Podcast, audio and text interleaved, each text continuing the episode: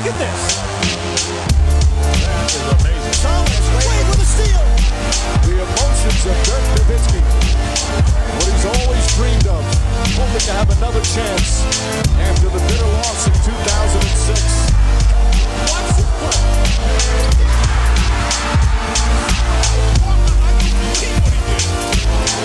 That is amazing.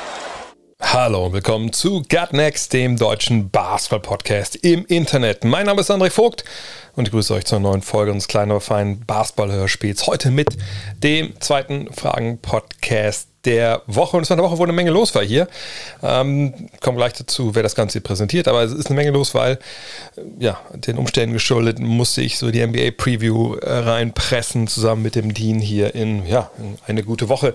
Fünf der Ausgaben sind jetzt auch schon äh, online.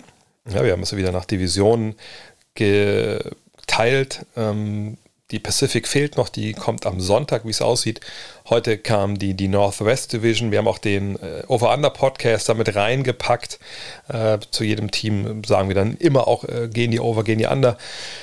Das gibt's. Und es gab die Atlantic frei empfangbar für alle. Ja, genau. Die Pacific gibt es frei empfangbar für alle dann am Sonntag. Alle anderen sind für die Supporter. Und wenn ihr supporten wollt, ähm, bis ich meine Website mal komplett neu aufgesetzt habe, ähm, ist es wahrscheinlich einfacher für euch, wenn ihr einfach bei patreon.com slash drehvogt euch registriert. Ähm, dann kommt zwar weniger bei mir an, äh, aber ja, momentan, wie gesagt, habe ich keine Zeit, noch nicht, nicht Kopf dafür, mich, mich um die Website zu kümmern. Ähm, das ist hoffentlich dann demnächst äh, ein bisschen anders. Von daher auch gerne bei Patreon ne, unterstützen. Das, die machen ja auch einen guten Job und sollen auch ihr Geld kriegen, was sie da abziehen. Aber natürlich wird das Ganze hier äh, präsentiert von manscape.com. Und ich, ich sage es ja immer wieder, eigentlich sollte so ja, äh, Körperhygiene, so ein bisschen auf sich aufzupassen, nicht nur ein Thema ähm, der, sage ich mal, der, der schönen Jahreszeit im Sommer sein, sondern eigentlich immer. Und gerade jetzt so Richtung Herbst, ne, schaut doch mal, ist nicht der Lawnmower 4.0 was für euch? Ich meine, klar, wenn ihr irgendwie ähm, Halloween-mäßig irgendein Kostüm euch sparen wollt und ihr geht mit, den Körper, mit der Körperbehaarung, auch wenn das vielleicht dann eher ein bisschen kalt ist, ja, okay, dann äh, äh, macht das ruhig. Auf der anderen Seite mh, hm, würde ich vielleicht schon sagen, Mensch, warum denn jetzt gehen lassen? Zieht's doch durch, wenn ihr eh schon ein bisschen auf die Körperbehaarung geachtet habt äh, und die Hygiene geachtet, achtet, geachtet habt. Ähm, Eventuell kann man auch warten bis zum Black Friday, da gibt es auch immer tolle Aktionen. Aber mit dem Code äh, NEXT20 NEXXT20 kriegt ihr eh 20% auf alles, 30 Tage Geld zurück Garantie. Ähm, vergesse ich noch irgendwas? Free Shipping natürlich. Äh, von daher schaut mal, also den Lawnmower 4.0, wie gesagt, den, den Weedwacker kann ich empfehlen, habe ich jede Woche, alle paar Tage im Einsatz. Schaut mal rein, ist bestimmt was für euch. Ja, aber kommen wir zu euren Fragen. Die erste kommt hier von Pat Rescass. Pascal Siakam startet in seine neue Saison, ist 28 Jahre alt, befindet sich damit in dem Alter, wo NBA-Spieler meist in ihrer Prime, also in ihren besten Jahren sind. Wo siehst du bei ihm das Ceiling in seiner Entwicklung? Also wo ist so Ende? Ne? Was kann er noch erreichen? Äh, und äh, ist er vielleicht schon äh, am Ende seines Potenzials angekommen?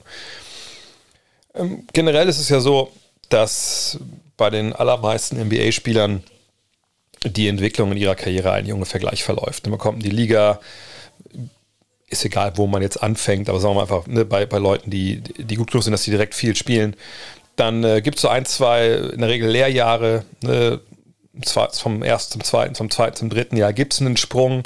Ne, außer es kommt irgendwie noch was dazu mit Spielzeit, dass irgendwas frei wird, etc. Aber ne, dann weiß man, wie das, wie das läuft in der Liga. Äh, man kommt an, äh, man weiß, woran man arbeiten muss, man bringt sein Spiel durch und äh, dann kommt man so langsam Richtung Prime, wenn die Erfahrung dazu kommt. Und ähm, dann irgendwann nach einer gewissen Plateauphase geht so langsam dann bergab. Bei manchen Spielern schneller, bei manchen langsamer. Ähm, wenn wir uns jetzt äh, Pascal Siakam anschauen, dann ist es vielleicht nicht unbedingt so traditionell die, dieser Weg, weil ähm, es vergangenes Jahr nochmal so einen, einen, Sprung nach oben gab. Äh, aber ähm, er ist auch ein besonderer Spieler, sag ich mal. Denn er ist ja jemand, der sehr, sehr spät erst angefangen hat in, in Kamerun mit, mit Basketball. Er wollte eigentlich Priester werden, weil er auf so einer Priesterschule, Priesterseminar. Ähm, und dann kam Basketball dazwischen, Gott sei Dank, wenn man bei diesem Bild bleiben will. Und er hat natürlich auch dann im, im Laufe seiner Karriere immer unterschiedliche äh, Rollen gehabt und so Stadien durchgemacht. Ne? Ähm, er war jetzt ja, er kam ja nicht, sag ich mal, ganz, ganz früh gedraftet, so als absoluter Hoffnungsträger in die Liga, sondern er kam ja schon als jemand, der ähm, ja, jetzt nicht als das absolute Riesentalent galt. Ich meine, er wurde erste Runde gedraftet, keine Frage, an 27, aber damals, als er nach Toronto kommt, ähm, denkt man, das ist eigentlich eher einer, der so ein bisschen zuarbeitet den Stars, die, es damals ja schon äh, dort gab, mit, mit Kyle Lowry und, und DeMar DeRozan. Ähm, aber äh, das ist dann halt, äh, es muss erstmal entwickeln, er muss erstmal sich in diese Rolle reinwachsen. So.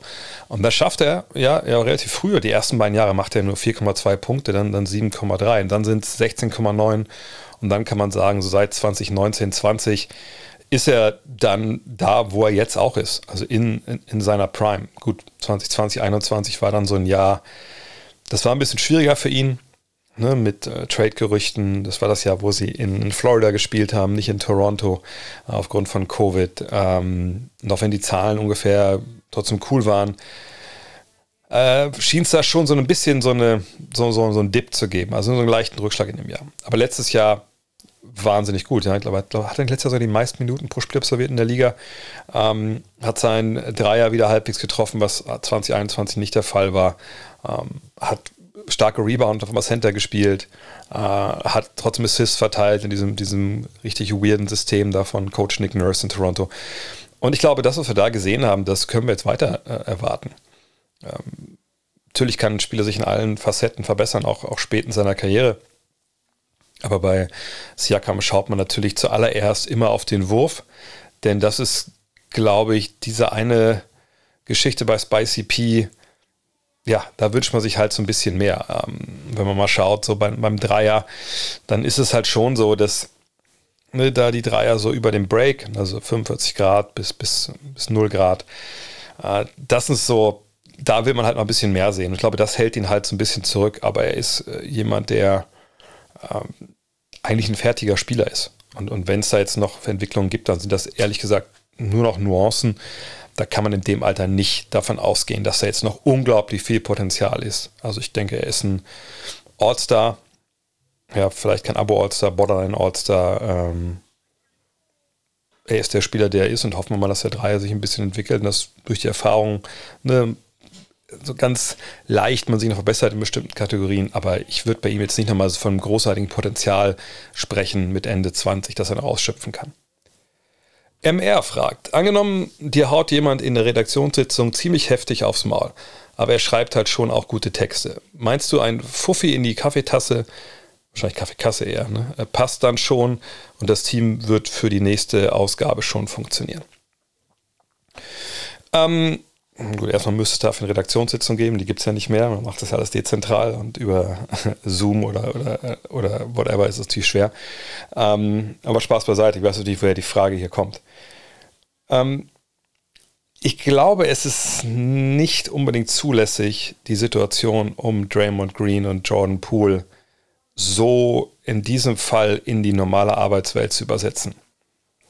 Denn das habe ich auch, glaube ich, die beiden Fragen-Podcasts, wo ich drüber gesprochen habe, bei Draymond Green und Poole, auch, auch angemerkt. Ange, äh, das ist nun mal in, in, der Sportwelt, gibt es hier auch andere Beispiele, aber ich denke jetzt mal so ein, so ein Redaktionsbüro ist dann wahrscheinlich eher, eher nicht da zu nennen. Ähm, es gibt natürlich Arbeitsumfelder, die sind sehr, ich glaube, hier hat man das Wort macho-mäßig da geprägt, sehr Testosteron geschwängert und wenn sowas da passiert, auch weil es, es öfter vorkommt, dann will ich nicht sagen, es ist unbedingt akzeptiert und das, nach wie vor ist es eigentlich ein No-Go, aber da ist dann halt ähm, die Art und Weise, wie damit umgegangen wird und, wie das dann ja doch irgendwo auch akzeptiert wird, ist dann halt irgendwie eine andere. Ne? Heißt das jetzt, dass das gar kein Problem ist und dass alles gut läuft im Nachhinein zwischen den beiden mit der Mannschaft? Nee, das muss nicht so sein. Aber ich habe es jetzt schon zweimal drüber gesprochen, ansonsten aber nochmal die anderen beiden Podcasts hören. Ich ähm, kann mir gut vorstellen, dass man damit weiter zusammenarbeiten kann nach so einem Vorfall. Äh, allerdings hängt es natürlich von den Individuen ab, die involviert sind. Ne? Man sagt, das war ein Schlag, der nicht irgendwie ins Leere ging, sondern auch ne, ans Kinn von, von Jordan Poole. Und das, ob das jetzt funktioniert zwischen den beiden, das muss zwischen den beiden ausgemacht werden. Ich hätte sicherlich Probleme, wenn mir jemand auf die Schnauze gehauen hätte ähm, und würde nicht dann einfach nur sagen, hey, du ähm, schreibst ja gute Texte, das passt schon. Aber dieses, dieser Vergleich in, hinkt aber an mehreren Stellen. Wie gesagt, also A ist nicht die Kabine, ich sage, die Kabine ein rechtsfreier Raum ist, aber ähm, ne, das ist schon mal anderes äh, Umfeld. Dann ist es nicht so, dass er Joe Lacob aufs Maul gehauen hätte. Hätte er Joe Lacob aufs Maul gehauen, also den Chef von der ganzen Operation bei den Golden State Warriors, dann bin ich mir relativ sicher, wäre Draymond Green heute nicht mehr Teil der Golden State Warriors. Ähm, hat er aber nicht. Ja, jetzt sage ich nicht, dass wenn eine Redaktionssitzung äh, einer meiner Autoren einen anderen Autoren schlägt, dass es dann sofort, dass es ja egal ist, dass es cool ist. Ähm, aber es ist anderes, als wenn ne, äh, du halt den Chef quasi einfach schlägst. So, ne? Das ist aber auch so ein Ding, gerade weil es eben auch mit, mit Pool war, ne? die hatten sich Worte gegeben, beide haben geredet, der eine schubst, der andere schlägt. Ich sag, ich will es nicht entschuldigen, was Draymond da gemacht hat. Das habe ich jetzt auch schon, glaube ich, zweimal klar gemacht. Nur man musste halt äh, genauer hinschauen und dann, man musste halt auch den Puls der Mannschaft nehmen, äh, muss mit den Spielern reden. Da gibt's, und das kommt mir echt ein bisschen zu kurz, finde ich, in Diskussionen, was man stellenweise so sieht in sozialen Medien. Da werden dann einfach äh, so, wie soll ich das sagen, ähm, so, Ultima Ratio-Sprüche rausgehauen und meinte so, ja, das muss so sein. Das ist, also, das gilt für alle Situationen, wo das passiert ist. Und dann muss ich sagen, nein, ne, da muss man halt, äh, da müssen die Warriors genau hinschauen. Und ähm, wundere ich mich, dass er jetzt nicht suspendiert wurde. Ja, auf der anderen Seite haben sie selber wohl auch gesagt, ne, es geht darum, das nächste Spiel, wo wir suspendieren könnten, ist halt das Spiel, wo wir die Meisterschaftsringe kriegen. Ähm, ne, das erste Heimspiel gegen die Lakers. Von daher, ähm, das, da dachten wir, das wäre unpassend kann ich irgendwie nachvollziehen. Ähm, aber wie gesagt, es ist situationsabhängig. Ist es ein No-Go, jemanden zu schlagen? Ja. In jedem Bereich, in dem wir leben, ja. Kommt es vor? Auch ja. Muss man dann gucken, wie gehen alle Beteiligten damit um? Was sind die Umstände? Auch ja. Und ich würde sagen, gibt es eine Menge Grauzonen und ob das die richtige Entscheidung war von den Warriors, das jetzt so damit belassen, zu belassen, dass er jetzt ne, quasi in der Preseason nicht mehr dabei war ähm, dann wieder spielt, das werden wir sehen. Wie gesagt, wir werden sehen, wie das Zusammenspiel von, von Poole und Green ist. Aber jetzt das so ne, einfach in den normalen Arbeitsbereich zu über, übersetzen, ich, ich glaube, dass das, das funktioniert nicht und wird der Sache auch, auch nicht gerecht. Erik Lee fragt, wie sieht Draymond Greens Zukunft nach seinem Ausfall bei den Warriors aus? Vor allem über 2023 hinaus hat er sich damit für eine Verlängerung in der von ihm angestrebten Höhe disqualifiziert. Hm. Es ist so, dass er natürlich einen neuen Vertrag äh, haben möchte und ähm, sicherlich auch einen Vertrag, der ihn in einer gewissen Höhe entlohnt. Und bisher muss man ja ganz klar sagen, haben die Golden State Warriors da ähm, nicht einen auf äh, Dagobert Duck gemacht, sondern die haben die Kohle natürlich rausgenagelt. Ja? Steph Curry hat seinen Deal bekommen, Clay Thompson hat seinen Deal bekommen, eigentlich ja auch Draymond Green. Sein letzter Vertrag war ja auch sehr hoch, sehr gut dotiert. Ne? Vier Jahre, knapp 100 Millionen. Da kann ja keiner meckern. So, ne? Ähm, und ähm, im Endeffekt ist er jetzt bald wieder dran, eben nach der kommenden Saison eventuell. Er hat noch eine Spieleroption auf 2023, 2024 über knapp 28 Millionen. Aber diese äh, Warriors sind ja auch eine sehr, sehr teure Mannschaft. Ne? Dieses Jahr sind sie fast bei 200 Millionen, die sie ausgeben für die Mannschaft allein. Da kommt natürlich noch Steuer drauf etc. Nächstes Jahr ähm, sind sie bei 165. Da fehlen aber die 33,6 Millionen, die Andrew Wiggins dieses Jahr kriegt. Mal gucken, ob der nächstes Jahr äh, was für was er spielt. Da fehlt auch Jordan Poole. Der wird nächstes Jahr Restricted Free Agent. Außer man einigt sich jetzt vorher noch. Ich, aber ich glaube, da ist jetzt auch schon fast der Zug abgefahren. Ähm, so von daher, die werden nächstes Jahr auch super teuer sein und ähm, spätestens 2024 müssen sie sich entscheiden, was ist ein Straymond Green eigentlich wert, während der dann 33, 34 Jahre alt ist. Und natürlich wird so ein Punch und so ein Ausfall, naja, der wird ja seine Situation jetzt nicht unbedingt verbessert haben. Also er wird jetzt nicht Joe Lacob sagen, ah, ich habe mir ein bisschen Sorgen gemacht, ob Draymond noch der Alte ist, ob er noch das Feuer in sich spürt, aber jetzt, wo ich gesehen habe, wie er John pur auf die Schnauze haut, jetzt bin ich überzeugt, der brennt noch für die Warriors. So, das wird ja so nicht passiert sein, sondern man wird eher sagen, Alter, das ist auch nicht das erste Mal, dass du ausgerastet bist, auch wenn nicht immer die Fäuste geflogen sind.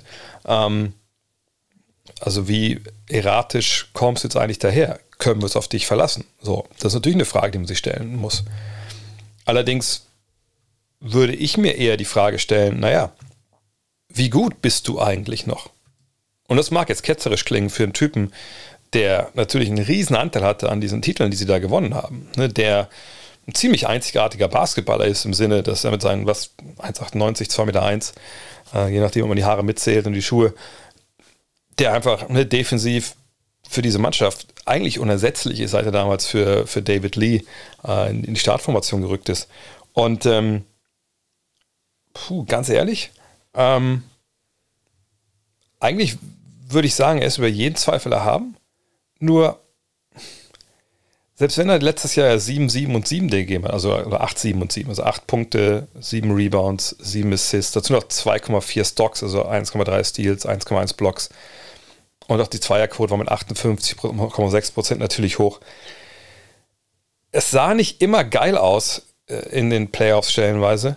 Ähm, und man kann ja auch durchaus jetzt erwarten, naja, diese 29,6% Dreierquote, die er hat, die äh, stellenweise gar nicht, gar nicht auffällt, aber ne, durchaus jetzt keine Stärke ist, ne, ist auch seit vier Jahren, dass er unter 30% schießt, dass das nicht unbedingt besser wird alles. Ähm, und wenn er jetzt kommt und sagt, ja, ich will einen Fünfjahresvertrag unbedingt oder ich will vorzeitig verlängern und äh, ne, dann Maximales rausholen, das fände ich schon eine Menge Holz, weil es eben nicht nur dieser Betrag ist, den er bewiesen bekommt, sondern auch nochmal die Luxussteuer, die man da drauf packt. Und das ist ja, glaube ich, sportlich einfach nicht wert. Ähm, und durch die Tatsache, dass man eben nicht nur jetzt ihn hat, den man da jetzt verlängern muss, sondern eben auch Pool. So, und, und die beide, man sich vielleicht sogar zwischen einen von beiden entscheiden muss. Man muss man nicht, man kann nicht alle bezahlen, so ist es nicht. Ähm, zahlt nur dann Steuern, aber vielleicht kommt man an den Punkt, dass man denkt, okay, ähm, also hoffen wir mal, dass sich ein Kuminga defensiv entwickelt, dass Wiseman sich weiterentwickelt. Und Looney haben wir ja auch noch. Vielleicht brauchen wir Draymond einfach auch nicht mehr. So, ne, das wäre eine harte Entscheidung, eine schwere Entscheidung sportlich. Aber das wäre eine Entscheidung, die man erstmal auch treffen, die man diskutieren muss. Es ist nicht, dass man jetzt sagt, ey, Draymond hat bei uns die, Team, hat die Meisterschaft gewonnen, Herz und Seele dieser Mannschaft, dass wir jeden Zweifler haben, äh, selbst wenn wir dem jetzt hier zu viel Geld bezahlen, das ist alles okay, weil äh, das ist einer von uns, das, das ist ein Warrior hier, im wahrsten Sinne des Wortes. Ähm, ich glaube, da muss man drüber nachdenken.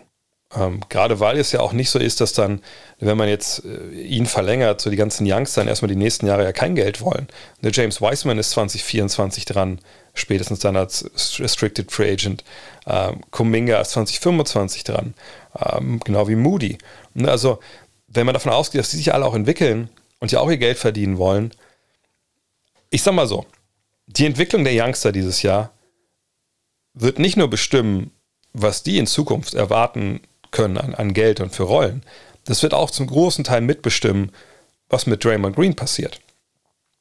Und ähm, denke, in der perfekten Welt ähm, nimmt Green nächstes Jahr seine Option über die knapp 28 Millionen und dann einigt man sich irgendwie auf einen guten Deal, wo, wo beide Seiten mit leben können, aber eben nicht auf einen Maximaldeal. Und da weiß ich halt nicht, was Draymond Green da denkt, ob er ähm, damit dann cool ist, ob, ob er sich dann äh, ein bisschen schlag ins Gesicht ist, ob er dann vorher vielleicht lieber weg will. War das vielleicht auch ein bisschen Auslöser für diese ganze Entwicklung jetzt? Wissen wir alles nicht. Aber wenn er gegangen wird oder wenn nicht verlängert wird oder keine Ahnung, oder getradet wird, dann ist es sicherlich hauptsächlich aus Grund von sportlichen, finanziellen Gesichtspunkten als dass man jetzt sagt, du hast ja mal einen geschlagen. So, das wird mit reinspielen, eventuell aber nicht, nicht so weit, wie man es vielleicht denkt. Okay, hört mir zu. Ich weiß, was ich jetzt sage, werden die wahrscheinlich nicht gerne hören bei myprotein.de, aber äh, der Pichel, der jetzt meine Vermarktung macht, hat mir heute geschrieben, ey, kannst du nochmal MyProtein unterbringen? Ne, vom 13. bis zum 23.10. gibt es 40% auf Bestseller mit dem Code GutNext. Da dachte ich mir, ja, cool. Gucke ich nochmal rein, äh, was eigentlich so Bestseller sind. Und dann habe ich ähm, einfach mal so wild ein paar Sachen in meinen Warenkorb gelegt. Unter anderem haben die auch so eine, ähm, ja, wie, heißt, wie heißen die denn? So also eine Massagekan-Pistole halt, ne? Habe so Whey-Protein reingepackt und alles. Habe aber mal Next eingegeben bei den Code und es gab nicht 40 Prozent, es gab 50 Prozent. Und äh, ich weiß nicht, ob das alles wirklich äh, im Endeffekt Bestseller sind. Ich habe auch so eine komische gewebte Herrentrainingsshorts reingepackt. Äh, selbst da gab es 50 Prozent. Also von daher, wenn ihr den Link hier klicken wollt, der in der Folgenbeschreibung steht und dann den Code GutNext eingibt, ich glaube, ihr kriegt 50 Prozent auf alles statt 40. Und also, ähm, also das, wie gesagt, ich weiß nicht, ob das richtig ist oder falsch. Checkt es gerne aus. Also ich denke, man macht momentan da einen sehr, sehr guten Deal und äh, ich kann da nichts dafür, wenn der, wenn der Code 10% mehr gibt, als er eigentlich sollte. Von daher checkt's mal aus, myprotein.de. Nutzt am besten den Link, dann wissen ja auch, dass er von mir kommt und dann den Code GutNext äh, beim Checkout eingeben und ja, mindestens 40%, sagen wir so, aber wahrscheinlich 50, weil ich habe eben auf alles 50% gekriegt. Pedram Navidi fragt, was war das für eine Westbrook Lakers Show gegen die Timberwolves? Ich denke mal, du meinst, äh, dass er da in dem Huddle nicht mit dabei war und so. Ja, das sind immer Sachen, die sehen nicht so wirklich geil aus. Ähm, ja, gerade bei Westbrook guckt man da jetzt genau hin und da guckt das Internet genau hin und solche Sachen werden dann direkt auseinandergeschnibbelt und dann die Videos ähm, rausgenagelt in die Welt und dann klicken die natürlich gut und werden geretweetet, geteilt etc. Mhm. Das ist alles, sieht alles nicht schön aus. Heute kam die Meldung auch raus, dass ähm, Darvin Ham, der Coach der Lakers, jetzt im letzten Preseason-Game ohne ihn starten will. Ähm, was ein Schritt ist, den, glaube ich, Lakers-Fans sehr begrüßen. Denn vergangenes Jahr gab es ja auch schon Überlegungen, Mensch, also können wir nicht mit der zweiten Fünfte in Westbrook bringen und dann kann er da halt einfach seinen Basketball spielen und muss sich nicht darum kümmern, oh, kriegt jetzt eher mal LeBron den Ball, kriegt jetzt mal äh, Davis den Ball, so wird das ja auch verkauft. Für meine Begriffe wäre aber der große Vorteil, wenn man ihn nicht mit der ersten Fünf spielen lässt, dass man einfach dann sagt, okay, dann geben wir den Ball halt in die Hände von Westbrook. Das habe ich vergangenes Jahr auch gesagt. Wir gucken, dass wir irgendwie rumrum Leute aufstellen, die zumindest werfen können. Und dann kann er einfach seine Athletik äh, ausspielen, er kann Transition angreifen. Und dann hoffen wir, dass wir da so eine Light-Version von dem bekommen, was Oklahoma City war äh, in dem Jahr, als dann Westbrook der Alleinunterhalt da war, als Durant weg war. So, ähm, also da denke ich, da sollte die Reise dann vielleicht so ein bisschen hingehen, was die Lakers angeht. Ähm, Schwerender kommt nicht hinzu, dass jetzt Dennis Schröder sich am Finger verletzt hat und jetzt erstmal ausfällt. Dass man jetzt mal schauen muss, wie, also wann er da äh, wieder einsteigen kann. Aber ich würde davon ausgehen, dass unabhängig davon, was mit Dennis jetzt ist, so die erste fünf dann Patrick Beverly, Kendrick Nunn, LeBron James, Anthony Davis und wahrscheinlich Damien Jones sind. Ähm, und dann kann man sich ja überlegen, also wenn dann, weil stellen wir uns mal vor, Westbrook kommt dann rein und, und James würde auf die Bank gehen und du hast vielleicht dann Westbrook, Nunn, vielleicht Austin Reeves, ähm, vielleicht Anthony Davis und, und, Thomas Bryant oder sogar Davis auf der 5 und dann hast du, ja gut, weiß nicht, ob doch Juan Toscano Anderson da viel spielen soll, das ist irgendein, irgendein Flügel noch, der noch halbwegs werfen kann. Da kann ich mir schon vorstellen, dass das äh, gar nicht so schlecht funktioniert. Ähm, also im Sinne von besser, als es vergangenes Jahr funktioniert hat mit dieser ersten 5. Ähm, aber die Frage ist natürlich bei solchen Bildern jetzt wegen den Timberwolves, nochmal, ich will, würde nicht sagen, dass man es überbewerten soll, aber man muss natürlich, wenn man Darvin Ham ist, so den Puls von äh, Westbrook nehmen. Ne, was ist er mit dem Kopf dabei? Äh, oder ist er mit seinem Agenten dran, tagtäglich bei Rob Pelinka anzurufen, zu sagen, ey, wann kommt der Trade, wann kommt der Trade, wann kommt der Trade? Ja, das, das ist eine schwierige Situation. Ich glaube, als Trainer äh, das alles noch ja, mit einzuberechnen, das alles zu manövrieren, das ist wirklich keine leichte Aufgabe für Darwin Ham. Ähm, aber hoffen wir das Beste. Also für alle Beteiligten. Also ne, ich glaube, das ist eine Situation, die, ähm, wo ein Trade wirklich die, die beste Lösung wäre, weil man, gerade wenn die Lakers natürlich dann irgendwie zwei oder drei brauchbare Rollenspieler kriegen, dann äh, sind sie eine stärkere Mannschaft, obwohl man normalerweise, wenn man natürlich so einen Ex-MVP tradet, eben nicht stärker ist. Ähm, und für Westbrook ist es dann einfach besser, weil er sich entweder empfehlen kann oder wenn es ein Team ist, was eh nur tanken will, ähm, ja, wenn die ihn aus dem Vertrag rauskaufen, dann kann er irgendwo hingehen, wo er eine Rolle hat, die seinen Fähigkeiten gerecht wird. Warten wir es ab. Uli Heberle fragt, bekommt Dennis Schröder denn Spielzeit bei den Lakers? Ja, warum meinst du denn, haben die den geholt? Also klar, er kostet jetzt nicht viel Geld, aber du holst ja keinen Dennis Schröder, und setzt ihn dann ans Ende der Bank. Natürlich bekommt er Spielzeit. Also für meine Begriffe ist natürlich zu klären, was im Westbrook passiert. Ne? Aber wenn wir uns mal anschauen, wie die Guard-Rotation sich momentan darstellt, dann haben wir auf der 1 eigentlich eben Westbrook und Schröder und dann Scotty Pippen Jr. Point Guard, ich glaube ja. Ne? Aber den können wir vernachlässigen, der wird eh nicht, nicht spielen. Kendrick Nunn ist ein Combo Guard, Patrick Beverly muss den Ball nicht nach vorne bringen, ist eher auch abseits des Balles besser aufgehoben, wenn er zum Beispiel neben Dennis spielt. Lonnie Walker, das ist so ein Mysterium, warum sie den geholt haben. Äh, ne, von daher, natürlich spielt er. Also, das ist also, fast schon ein bisschen Unverständnis auf meiner Seite, so eine Frage zu stellen. Ähm, Dennis kann dieser Mannschaft eben ehrlich gesagt vieles von dem geben, was, was Westbrook dir gibt. Ne? Klar ist er nicht so wuchtig, körperlich ähm, und hat nicht so, vielleicht fehlt auch noch mal eine, auch eine, eine halbe Stufe Athletik im Sinne, ne, was so, Athletik ist ja, ist ja nicht nur Sprungkraft, aber in dem Fall rede ich über die Sprungkraft, ne, so zum Korb. Aber Dennis ist einer der schnellsten Spieler der Liga. Ne, wenn er startet oder sechster Mann ist. Dennis von welcher Mannschaft? Da wird selbst Siri wild hier. Äh, da, also wenn er der sechste Mann ist oder wenn er startet, ne, du hoffst ja durch irgendwann, dass du ihn dann auf dem Feld siehst. Auch echt ganz ähnlich wie bei Westbrook, wo halt dann Shooter um ihn rumstehen, wo er einen Big Man hat, mit dem er Pick and Roll spielen kann. Und dann geht Dennis Schröder dann an die Arbeit. Da müssen wir uns gar keine Sorgen machen.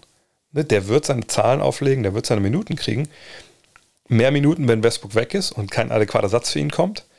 Weniger Minuten, wenn er da ist. So das müssen wir halt abwarten, was da passiert. Aber Dennis Schröder wird sich ja nicht den Arsch platt sitzen, sondern Dennis Schröder ist ein ganz, ganz wichtiger Spieler für diese Lakers. Tobias Koch, hast du die Orlando Magic schon besprochen? Ich frage mich, wie die Magic bei diesem ganzen hochrangigen Talent allen bzw. den Hochkarätern in Bezug auf Spielzeitverantwortung gerecht werden. Als Coach stelle ich mir das ganz schön herausfordernd vor.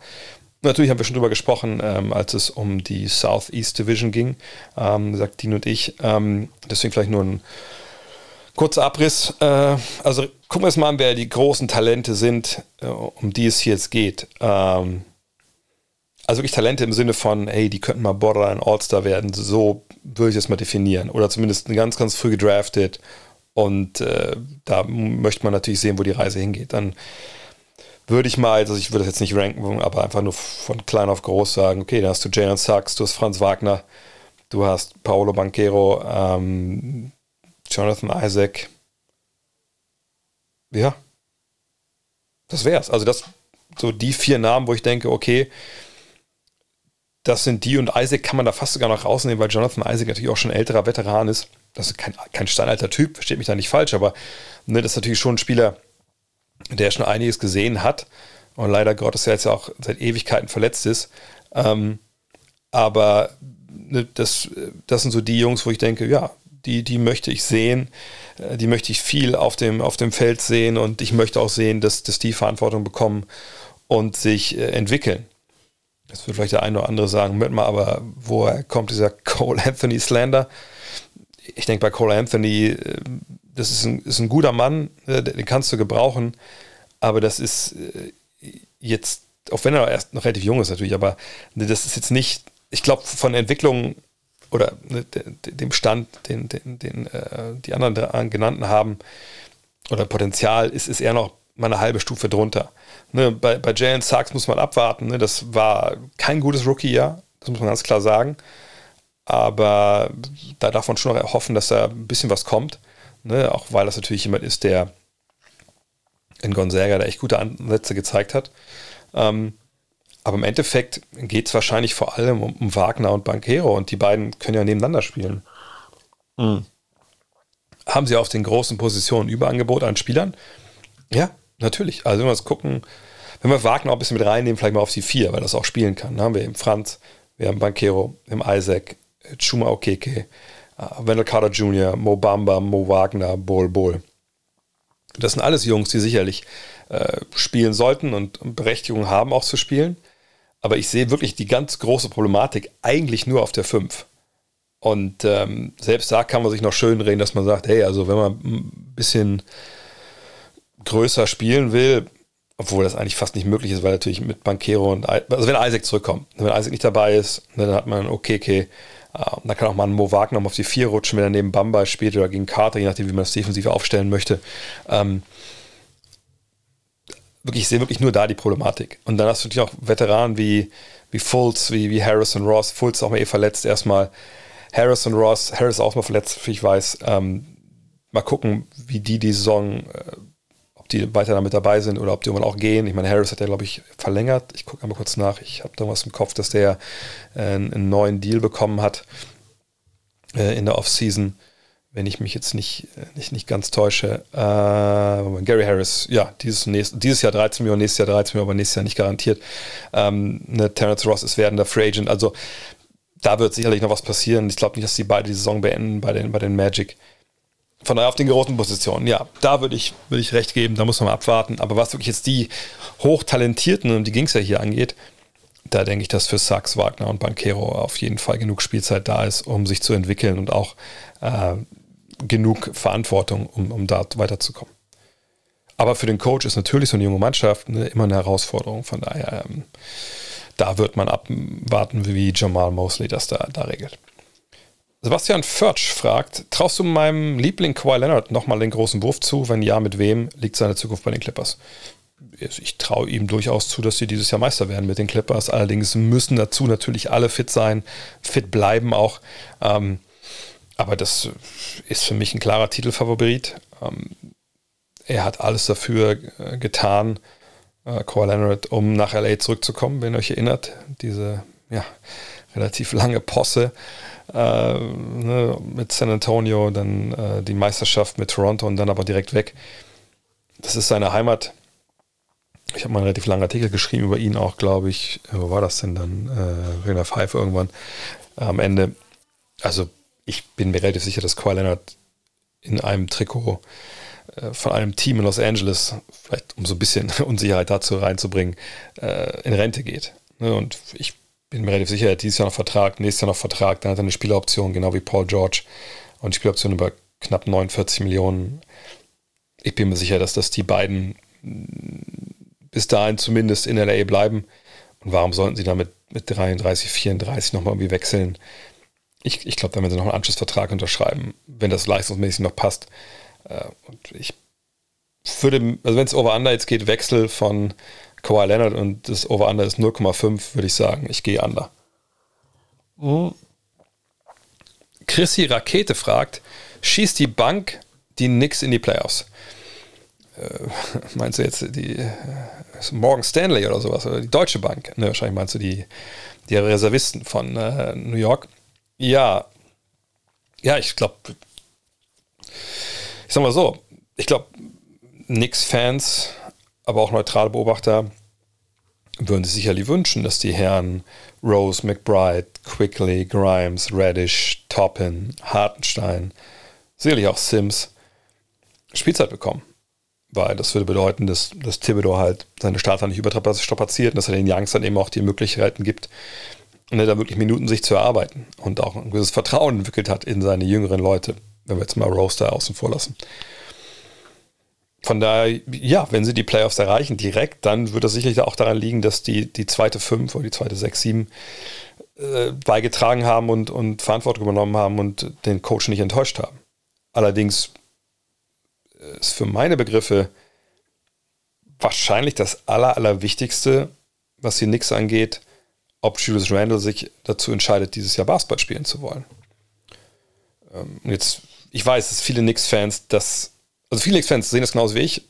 Es gibt auch viele, die sagen, äh, sagt äh, diesen Randall, diese Randall-Kritik äh, noch einmal und ich deabonniere hier alles, was du machst. Der hat letztes Jahr 20 Punkte aufgelegt, äh, 10 Rebounds, 5 Assists. Was willst du mir erzählen, dass der Typ letztes Jahr nicht, nicht geballt hat?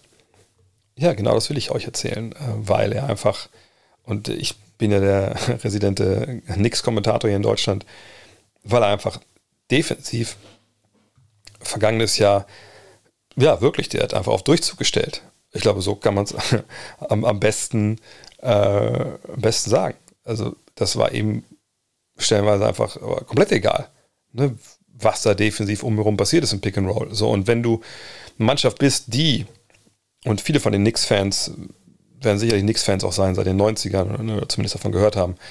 Ne, wenn du bei Knicks spielst und, und im Madison Square Garden spielst, dann die Leute wollen, dass du dich reinhängst. Die Leute wollen, dass du, du arbeitest. Und ich weiß, ne, wenn wir über New York denken, dann, dann denken wir offensichtlich auch Wall Street und ein paar Schnösel. Und da sitzen natürlich auch ein paar Schlipsträger, wie mein Vater gesagt hätte. Ähm, ein paar Arschgeigen. Aber die allermeisten, die da hingehen, sind halt äh, Leute, die einfach Blue Collar, also Arbeiter-Basketball, wirklich zu schätzen wissen.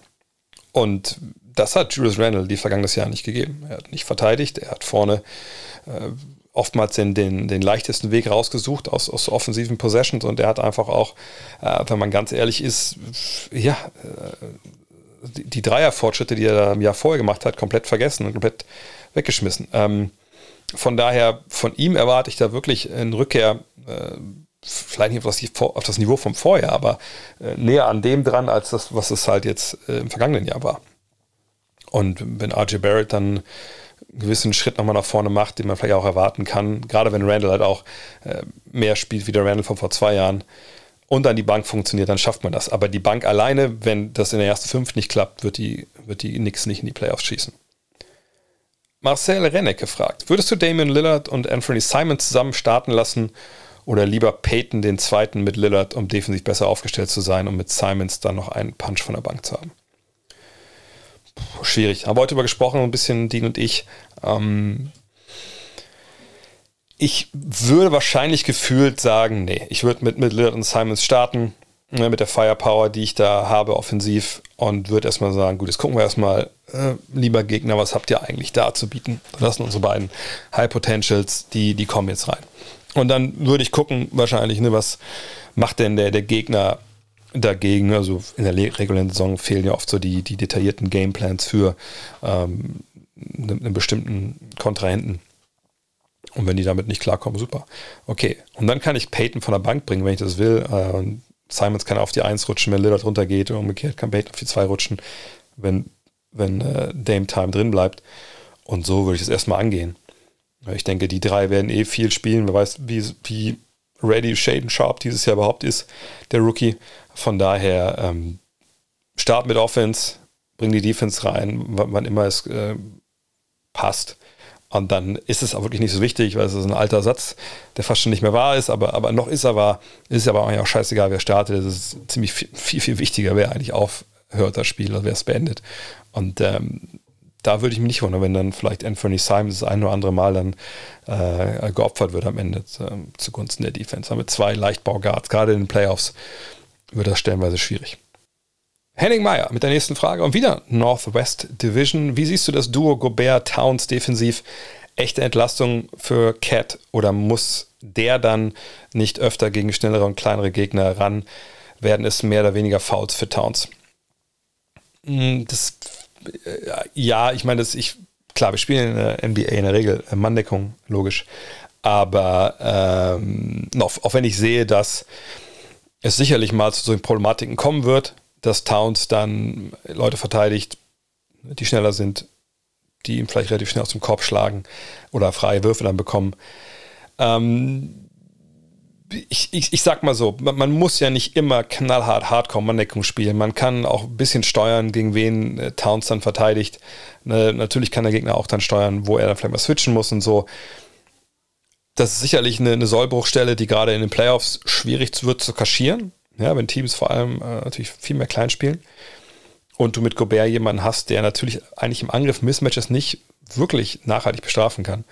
Ähm, aber alles in allem, man muss ja überlegen, also wenn ich jetzt Chris Finch wäre, das ist jetzt super basic und, und auch, auch äh, wahrscheinlich unzulässig verkürzt, aber wenn ich jetzt wüsste, was ich, okay, also Cat, du musst jetzt gegen, öfter gegen die Power Forwards dieser Liga ran, jo, die sind natürlich ein bisschen kleiner als du, aber pass mal auf, mach dir jetzt nicht so die riesen Sorgen. Ne? Lauf trotzdem anständige Closeouts. Auch wenn du mal geschlagen wirst, Hauptsache du, du bist da in der Hinsicht ehrlich zu dir und zu uns, dass du diesen Weg halt gehst. Und wenn du dann geschlagen wirst, ja, soll ich dir sagen, wer hinter dir steht und das wieder ausräumen kann? Ja, Rudi fucking Gobert. So, von daher macht dir aber nicht so viele Sorgen. So, sicherlich eine das wissen auch viele von euch vielleicht, die auch selber mal äh, in der, der B-Jugend Center gespielt haben oder so. Help the Helper ist so ein Prinzip, das ist so alt wie der Basketball fast selbst. Also sprich, wenn Gobert hilft, muss ihm ja auch geholfen werden. Wenn ihr euch an die Zeiten in Utah erinnert, dann muss man sagen, ja, dir von dieser Thematik relativ wenig gehört wohl in ihrer basketballerischen Sozialisation. Ähm, da kam wenig Hilfe dann für Gobert. Ähm, aber da muss man erstmal als Trainer natürlich davon ausgehen, dass das bei deiner Mannschaft besser funktioniert, wenn du das denen erklärst. Und das hofft man natürlich. Ähm, gleichzeitig gibt es natürlich die Möglichkeit, auch ein bisschen Zone zu spielen, mal eine 3-2 oder so. Ich würde mich nicht wundern, wenn da Minnesota ein bisschen mehr zu sehen ist. Aber natürlich, das ist eine Problematik, die der Trainer irgendwie lösen muss. Aber solange wir sie nicht gesehen haben, jetzt wirklich in der regulären Saison, ähm, werden wir abwarten müssen, wie schwer das wird. Ich würde aber klar darauf zeigen und sagen, reguläre Saison ist eine Sache, Playoffs wird das ein riesiges Problem. Ähm, auch gesagt, durch, durch die Geschichte im Angriff haben wir heute gesagt, in der Preview lange drüber gesprochen.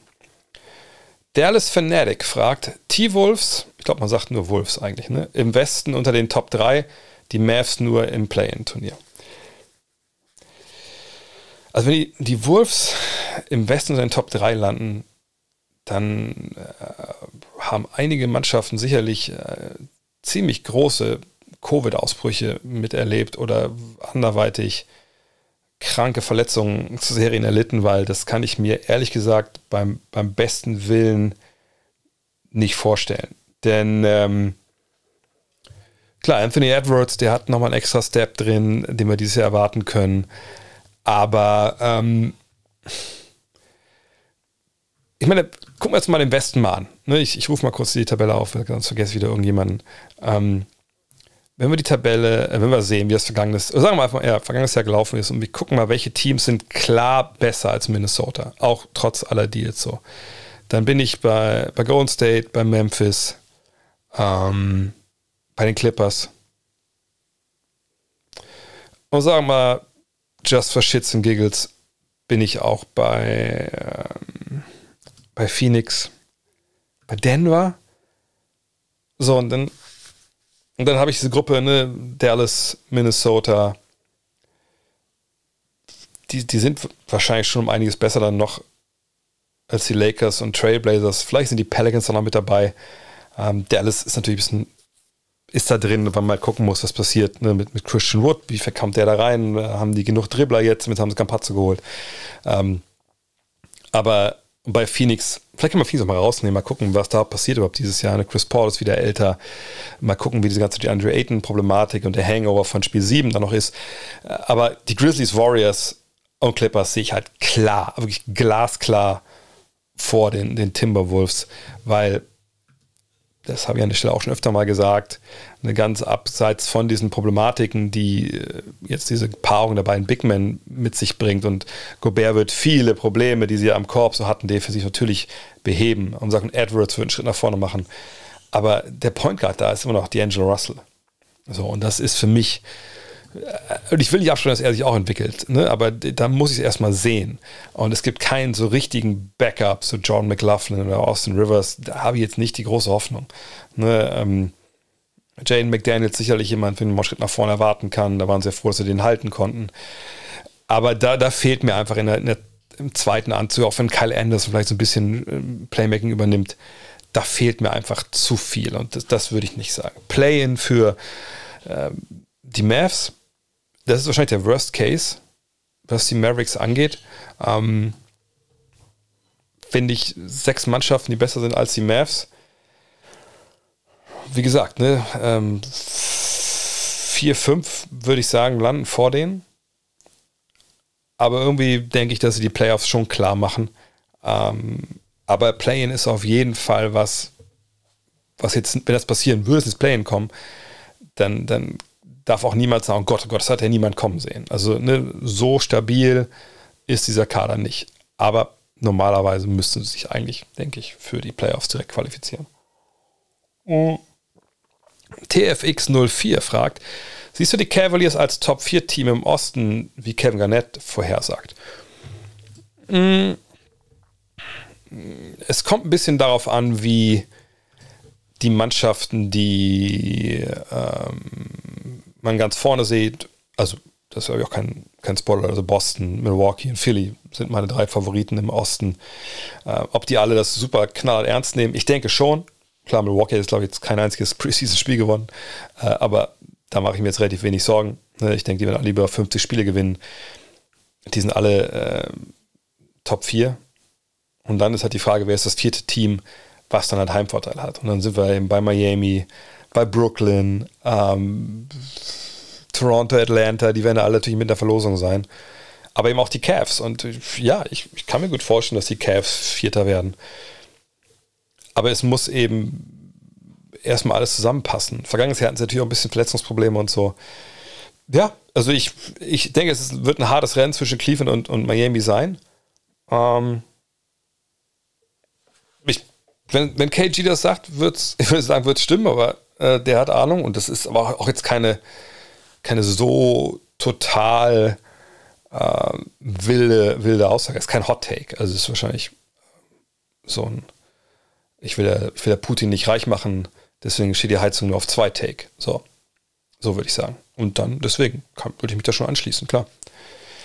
Fabi fragt, kannst du den Hype um Franz Wagner etwas bremsen? Ordne doch bitte mal realistisch ein, was wir dieses Jahr von ihm erwarten können. Best Case, Worst Case. Ja gut, also Worst Case war der Junge verletzt sich so, aber darüber wollen wir, glaube ich, ja nicht reden. Ähm, wir haben vorhin ja schon kurz über, über Orlando gesprochen. Orlando ist eine Mannschaft, die, klar, ne, da sind junge Leute dabei, das ist dann auch manchmal ein bisschen, ein bisschen unstet, aber alles in allem, wenn ich jetzt mir, die Zahlen von Franz letztes Jahr angucke, letztes Jahr war er 79 Spielen dabei, ne, Zweierquote von 51 Prozent, Dreierquote von 35 Prozent, 15 Punkte, 5 Rebounds, 3 Assists. Also, ganz ehrlich, man wird sich an der Dreierlinie ein bisschen höheres Volumen vielleicht wünschen, jetzt als 3,4 Schüsse. Vielleicht kann man sagen, aber vielleicht, dass er bei 5 landet, bei ungefähr gleicher Spielzeit. Und seine Quote so um 37, 38 Prozent wäre natürlich schön. Punkte, vielleicht so 17, 18. Ich gucke mal kurz, was die, die Splits von ihm vergangenes Jahr am Ende gesagt haben, Ende der Saison. Ähm, ja, eigentlich war er total solide. Also von 13,1 bis 19,5 war alles dabei. 19,5 Punkte war im Dezember. Das war auch nicht mal jetzt äh, im Februar oder März oder April. Im April hat er auch nur zwei Spiele absolviert. Ähm, nee, also ich, ich denke, äh, der realistische Case, sagt, sind so 18 Punkte, ähm, ja, 5, 6 Rebounds, 3, 4 Assists, Wurfquoten ungefähr so wie es jetzt ist, hoffentlich ein bisschen besser von der Dreierlinie.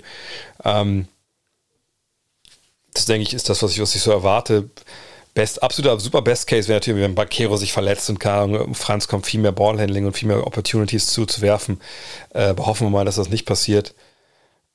Worst Case, mir fällt ja ehrlich gesagt gar nichts ein, weil es ja auch nicht so ist, dass da jetzt so viele andere Spieler sind, die irgendwie da jetzt bevorzugt werden, die, die mehr Würfe kriegen. Äh, Im Gegenteil, ich meine, er ist jemand, der für diese Mannschaft einfach wahnsinnig wichtig ist, mit, mit seiner Art und Weise auf dem Flügel clever Basketball zu spielen. Ähm, von daher, sagt Worst Case wäre Verletzung. Klopft mal auf Holz, dass das nicht passiert.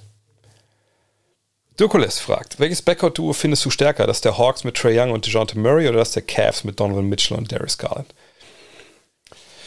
Solche Fragen sind eigentlich nicht zu beantworten. Äh, ich meine, klar kann ich sagen, was ich besser finde. Äh, kann, äh, wenn ich lieber Basketball spielen sehe, etc. Ähm, aber wenn es darum geht, wer das bessere basketballerische Duo ist, das ist ja dann in einem Vakuum nicht, wie gesagt, nicht zu beantworten. Man will nicht wissen, wer sind die Spieler dahinter.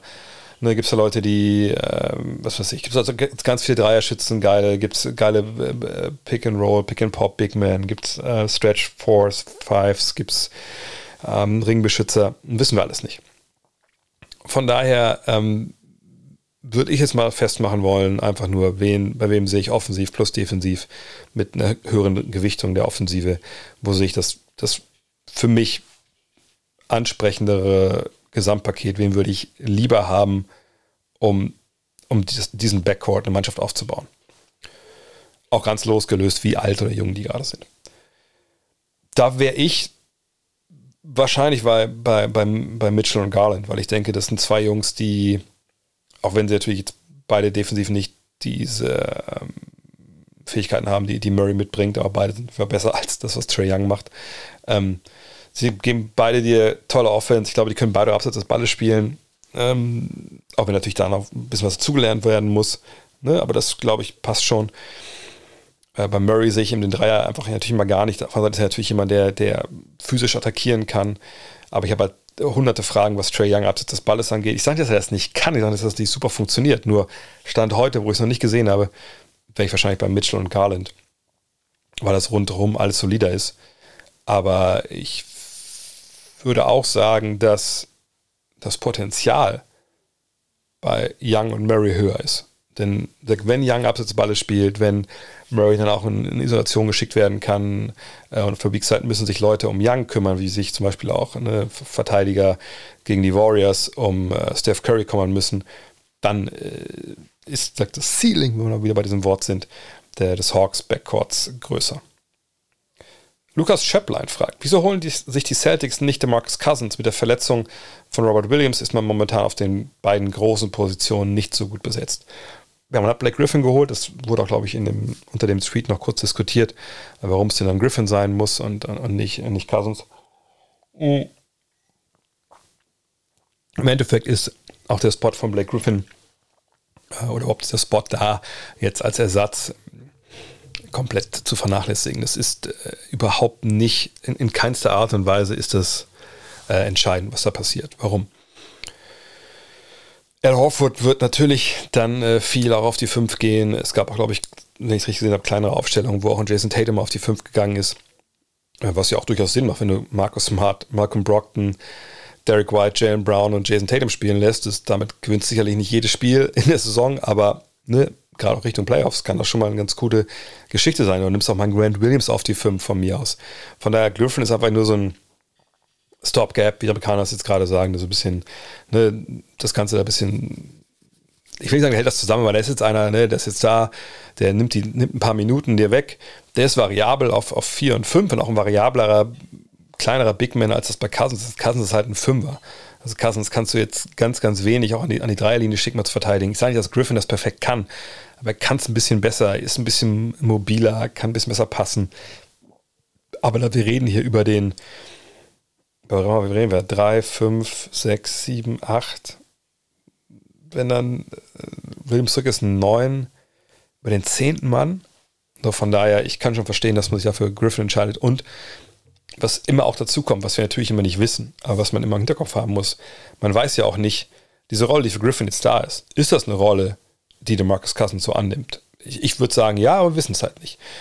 Ist es bei Cousins so, dass ihm natürlich aufgrund dieser ersten Jahre in der Liga so ein Leumund vorauseilt? Naja, der nicht der Beste ist, ist auch klar, natürlich. Ist er heute noch der Spieler, der damals war? Ich, ich denke nicht. Ich denke, hat sich einiges bei ihm auch im Oberstübchen getan. Aber solche Reputationen, die, ja, die wabern halt noch, noch oft über Jahre nach. Und manche Manager sagen halt, okay, also der, sorry, also ich kann ja gut sein, dass der sich geläutert hat. Ich meine jetzt nicht unbedingt Cousins an sich, sondern so Spieler, die vielleicht früher mal Probleme gemacht haben. Aber man denkt sich so, Alter, da gehe ich jetzt kein Risiko ein für einen zehnten Mann und dass mir den jetzt hole und auf einmal stellt er Ansprüche und was weiß ich und, und macht Stunk in der Kabine. Von daher, das muss man auch immer noch sehen. Wieso hat der Andre Jordan einen Roster-Spot. Ach ne, das habe ich auch schon beantwortet. Ah doch, nee, die nächste Frage. Es geht auch um, um Marcus Cousins. Patrick Christ fragt, wieso hat der Andre Jordan einen Roster-Spot, also einen Kaderplatz, und der Marcus Cousins nicht? Das ist mir ein Rätsel. Ja, habe ich gerade schon beantwortet, eigentlich. Ähm, der Andre Jordan, äh, da wissen wir natürlich, dass es basketballerisch schwer noch zu rechtfertigen ist, gar keine Frage. Ähm, ist jetzt aber nicht so, dass der Marcus Cousins basketballerisch da eben viel voraus hat. Und wenn dann so eine Entscheidung für einen gegen den anderen getroffen wird, also im Sinne von, dass, dass der eine einen Job hat, der andere nicht, dann geht es eben oft auch um diese anderen Dinge. Und ich glaube, bei DeAndre Jordan, es sei denn, ich, und ich ich verdränge da jetzt irgendwas, was ähm, da vorgefallen ist in den letzten Jahren, dann muss man sagen, DeAndre Jordan ist einer, ne, den scheinen die, die Leute sehr, sehr gerne im Team zu haben. Einfach, ja, aus welchen Gründen auch immer, also auch die Mitspieler. So, vielleicht ist er aber ein guter Typ. So, ein vergangenes Jahr, also Marcus Cousins war ja in Denver. Also sie haben ihn ja gehabt. Und die Zahlen waren jetzt nicht so schlecht, ne, zumindest die Counting-Stats. Aber wenn, wenn dann ein Team sich sagt, gegen den entscheidet, der schon da war, der so ein bisschen auch weiß, wie es läuft, ne, der mit, mit Jokic spielt, etc. Und der auch in den Playoffs ja dabei war. So, und dann entscheidest du dich eben für einen, der, der gar nicht am Start ist und eigentlich augenscheinlich auch nicht mehr so die, die richtig geilen ähm, ja, Leistungen hat. Warum ist das denn dann der Fall? So, was ist das in der Kabine? Ne, ähm, ich ich glaube, äh, das kann sein, aber vor allem basketballerisch muss ich sagen, bei allem, was die Andre Jordan dir heute nicht mehr gibt, was er früher mal gegeben hat, ich denke, defensiv ist das immer noch, äh, also zumindest ein bisschen besser als das, was, was Carson letztes Jahr auch dir gegeben hat bei den Nuggets. Das war nämlich eigentlich nichts. Und wenn man dann sieht, dass, äh, wie heißt der, äh, Sieg Nagy, ne? dass der eigentlich hoffentlich dann so ein bisschen der, der Big Man ist, der dann hinter Jokic halt die Hauptzeit bekommt auf der 5, also als kleinerer Big Man, der auch mal Dreier wirft, ähm, dann reden wir auch hier über den, über den dritten Center äh, auf dem Depth Chart. Und, und dann hole ich mir vielleicht eher mit Jordan einen, der Handtuch wedelt, der mal einen Joke macht, ne, der einfach gute Vibes hat, versus vielleicht Marcus Cousins, wo ich denke, dass das vielleicht nicht so ist. Ja, aber keine Ahnung, ich weiß nicht, ob er letztes Jahr, vielleicht hat er auch super funktioniert und es gibt da, und die Grund ist auch nur die Defense, die er nicht gespielt hat. Dennis Seifert fragt, wenn du dir eine Version aussuchen könntest, äh, also von LeBron James, äh, aus welchem Jahr würdest du ihn nehmen? Ich glaube, meine Wahl wäre hier 2013, wo er auch noch knapp 40% Dreier getroffen hat, in seiner Prime körperlich war, aber das Spiel schon so lesen konnte.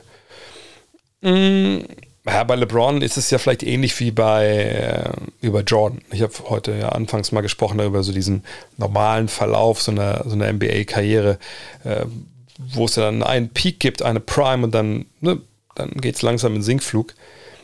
Das war bei Jordan ein bisschen anders. Bei Jordan gab es dann mehrere Peaks. Haben wir damals, glaube ich, auch im 90er, ähm, 90er Special in der Five mal relativ auseinandergedröselt.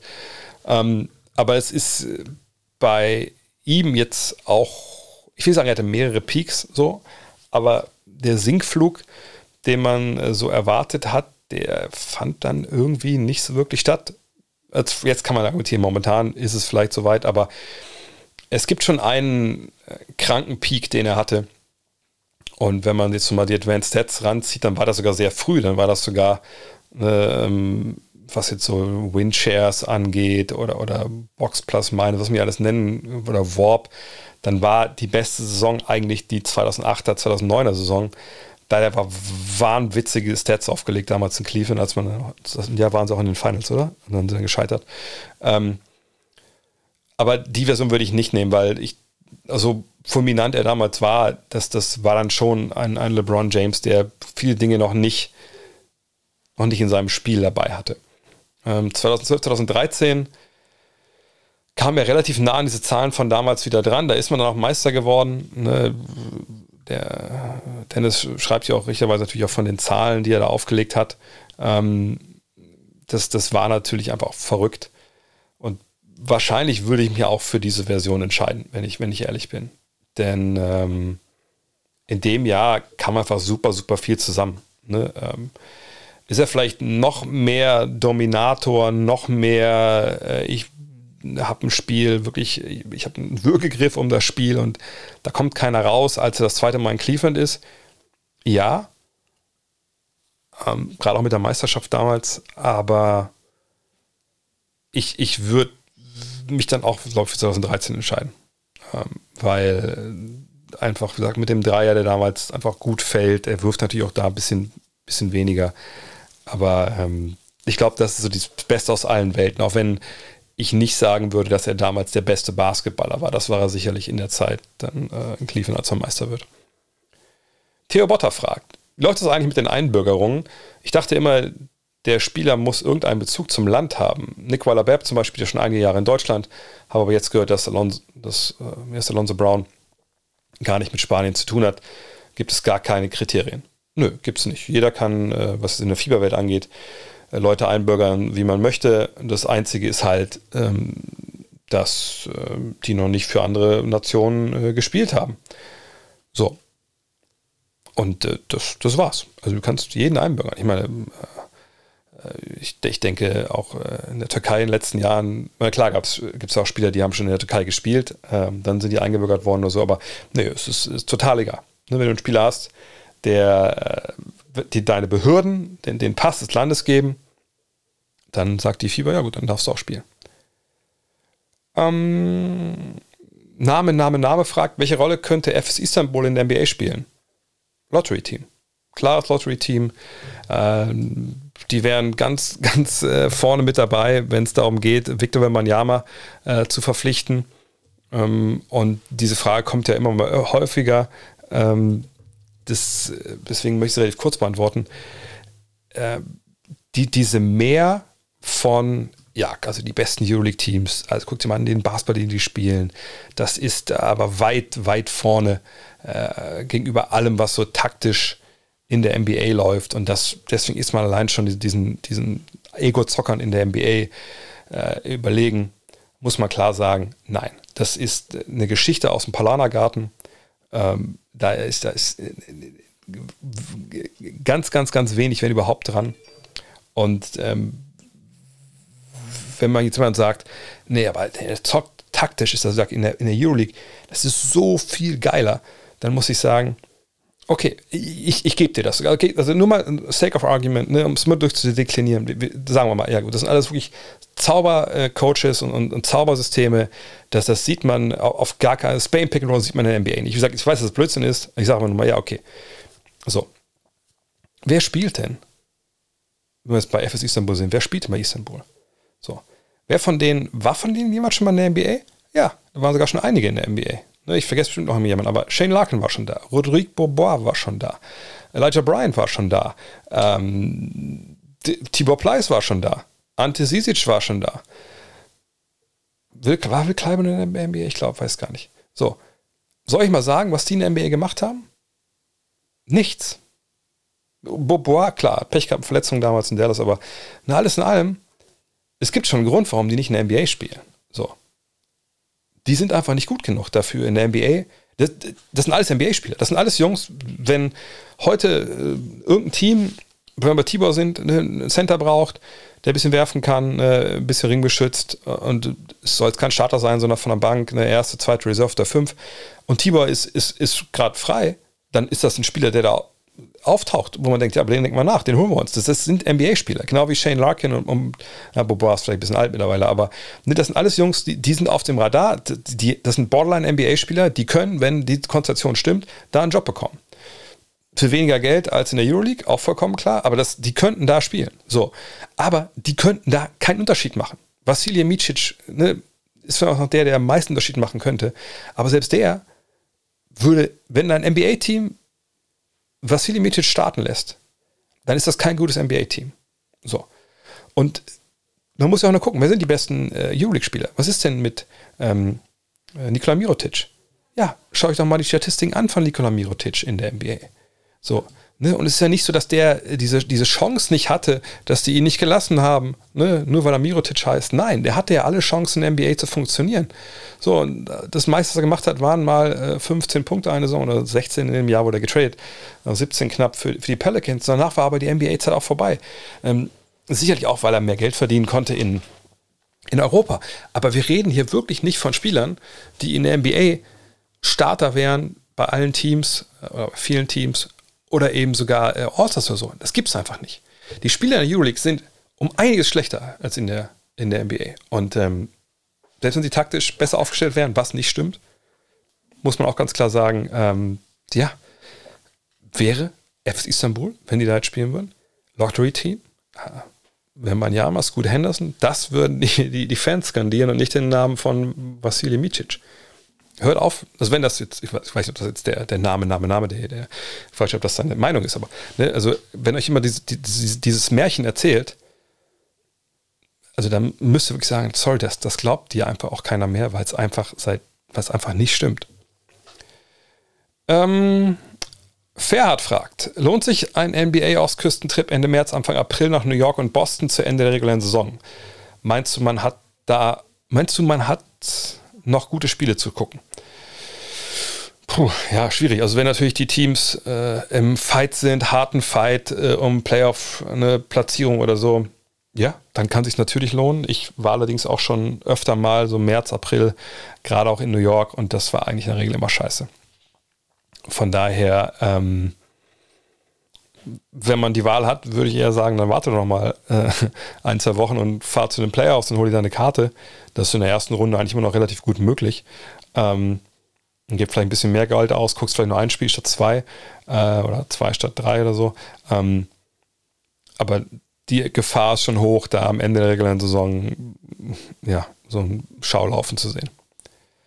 Benjamin Zimmermann fragt, äh, wird es noch einen Fantasy-Pod geben für den US-Manager von Basketball.de?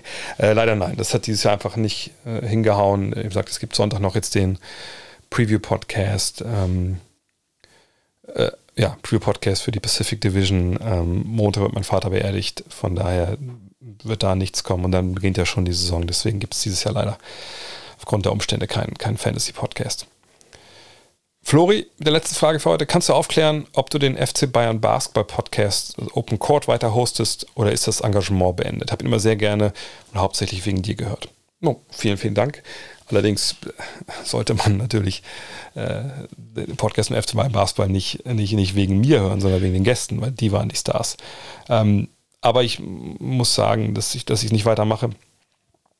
Ich habe äh, schweren Herzens, wirklich schweren Herzens, weil ich einfach denke, das war ein sehr, sehr, ist ein sehr, sehr cooles Format. Und die letzten beiden Jahre haben halt extrem viel Spaß gemacht. Und ich bin äh, dem Andreas Burkhardt, dem Abu und überhaupt den, den Bayern echt, echt dankbar, dass sie mich da äh, mir das Vertrauen geschenkt haben, äh, dem windigen VfL-Fan mit im Podcast zu beauftragen. Äh, und es war, wie gesagt, waren tolle Folgen dabei, angefangen, die Folge, die mich am meisten im Nachhinein noch beeindruckt, ist ja die mit, mit Paul Zipser, ne? die erste Äußerung damals ja nach seinem nach seiner Krankheit, ne? nach seiner nach krassen Operation. Das gibt es ja alles auch noch. Äh, das könnt ihr alles anhören. Das ist, aber echt, das ist echt noch immer noch eine Folge, glaube ich, die dann wirklich Gänsehaut macht.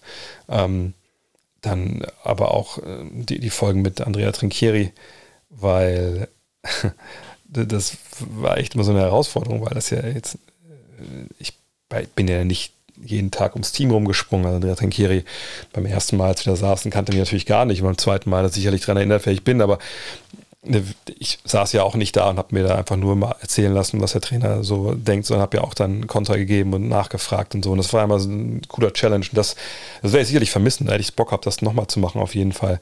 Ähm, die Podcasts mit, mit Marco Pesic leider beide Male wegen Covid etc.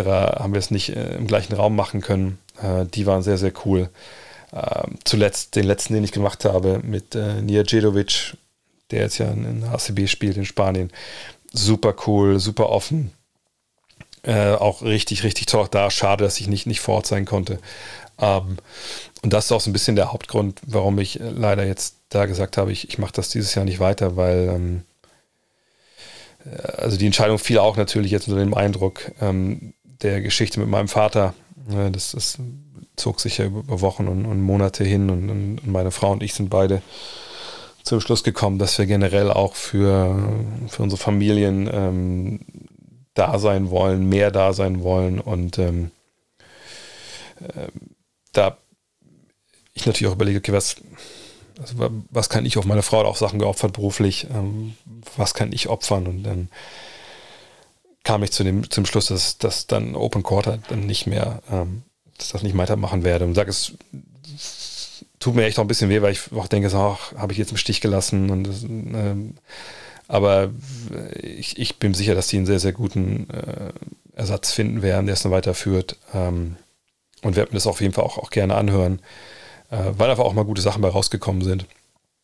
Und ähm, ich mit, mit Herbert Heiner und, äh, und Uli Hoeneß haben sie mich auch in einen Raum gelassen und den auch Fragen stellen. Also das sind schon Sachen gewesen, sie sagt, das möchte ich nicht missen, diese Jahre in den Bayern. Und wenn ich mal wieder in München bin, dann gehe ich auch gerne wieder in Audi Dome und sehe die Leute da. Und, und falls einer von euch das hört, ey, vielen, vielen, vielen Dank für die, für die zwei Jahre und für die Chance und für einfach ist ja auch nicht selbstverständlich, dass man so jemand von außerhalb einfach so aufnimmt und, und äh, dann auch, auch Bock darauf hat, ähm, zusammenzuarbeiten und so. Also alle da im Stab, alle, die das verantwortet haben, vor allem natürlich Abu vorneweg. Äh, vielen, vielen, vielen, vielen Dank. Das war, war eine tolle Zeit und ähm, äh, schade, dass es einfach jetzt bei mir nicht, nicht, nicht anders weiterging. Und ich sicherlich werde ich es auch bereuen, wenn ich dann die, die geilen Folgen höre, die er sicherlich dann demnächst macht. Ähm, aber manchmal einfach spielt das Leben eben ein bisschen anders. Ja, und das, das war's für heute. Äh, aber abschließend bitte jetzt noch nicht abschalten. Ich habe noch eine wichtige Sache nochmal. Denn ähm, wir haben ja das Gut Next Magazine 3 äh, ist fertig. Ich habe es schon hier. Es ist auch schon rausgeschickt worden. Ähm, die Frage ist, äh, ja, wann kommt es bei euch an? Ich hoffe, jetzt morgen, äh, nächste Woche, ihr wisst das ja mittlerweile, mit der Post ist ein bisschen so ein Problem. Ähm, aber ich hoffe, dass wirklich alle das von euch vor Saison bekommen. Ähm, und ich hoffe auch, dass alle und viele haben es noch nicht mitbekommen. wissen, dass wir haben uns einen Deadline gesetzt, bis Ende Oktober müssen wir diese 3000 Abos wieder voll haben für Season 2. So. Ne? Wenn wir das haben, dann haben wir Planungssicherheit, dann können wir ordern, ne, das Papier für nächstes Jahr. Ihr könnt euch vorstellen, das ist alles nicht so leicht momentan.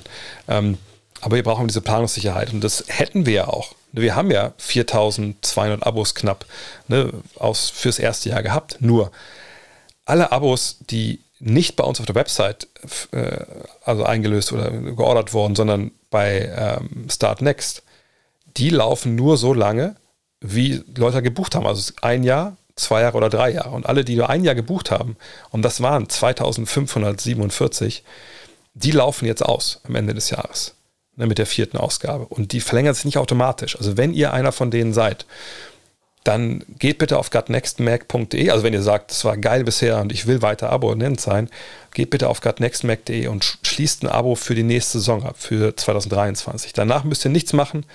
Ne, wenn das ein ganz normales Abo ist, das läuft dann, verlängert sich weiter, etc ähm, ne, dann haben wir Planungssicherheit. Äh, wir stehen momentan bei 2905 Abos, also noch 95, dann haben wir diese 3000 voll. Ich bin auch sicher, wir schaffen das. Nur äh, ne, nicht, dass irgendwie einer von euch auch sagt, ey, fuck, wie kommt meine, mein God Next Magazine nicht mehr? Ne, dann ab äh, 2023 und dann merkt, oh scheiße, ich hatte ja das Abo bei Start Next. Oh, oh Mann, und dann, dann sind die Sachen oft auch schnell ausverkauft. So. Von daher ähm, würde ich mich extrem freuen, wenn ihr eure Abos verlängert auf gutnextmac.de. Wenn ihr zwei Jahres, drei Jahres Abo habt, habt ihr noch Zeit. Ne? Wenn ihr Geschenkabo bekommen habt, die verlängern sich auch nicht. Das müsstet ihr auch dann auf gutnextmac.de äh, nochmal abschließen. Und ans Abschließen noch alle, die das äh, Gold Quartett geordert haben. Das kommt jetzt übernächste Woche an beim Versender und geht dann sofort raus. Das habt ihr dann auch hoffentlich Anfang November. In diesem Sinne, vielen, vielen Dank fürs Zuhören. Ähm, vielen Dank für den Support, gerade auch in den letzten Wochen. Da war es nicht leicht. Und ähm, ja, nächste Woche beginnt die Saison. Ich werde auch noch einen großen Podcast zum Saisonbeginn machen am Dienstag. Und dann geht es endlich wieder um Basketball. In diesem Sinne, haut rein. Hello. Look at this. That is amazing. Thomas Wade with a steal. The emotions of Dirk Nowitzki. What he's always dreamed of. Hoping to have another chance after the bitter loss in 2006. Watch this play.